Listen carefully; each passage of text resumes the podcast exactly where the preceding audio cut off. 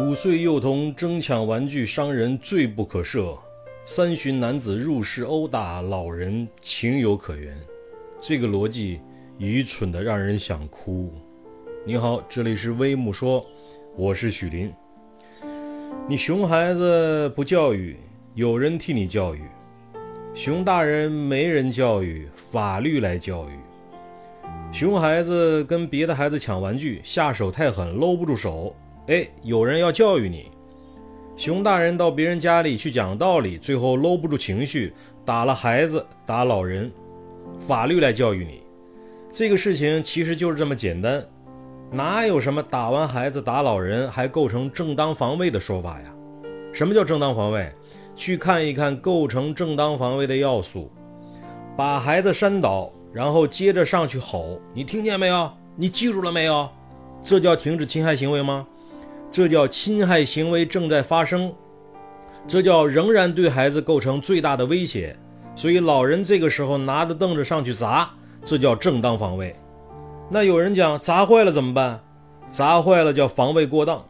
说实话，你到别人家里打别人家孩子，别人拿菜刀砍你都算正当防卫。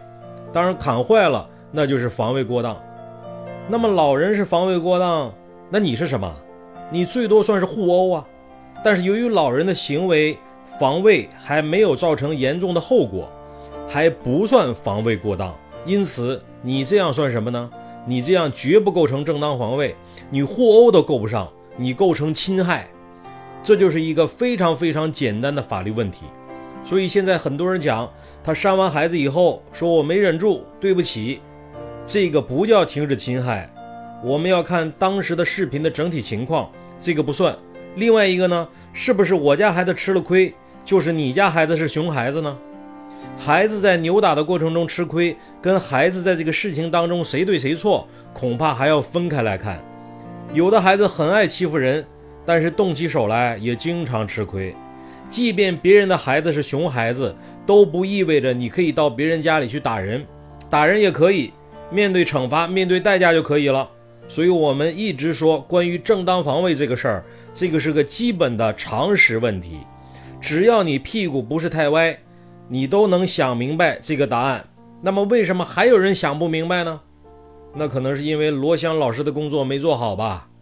欢迎评论区点赞留言讨论。这里是微木说，再见。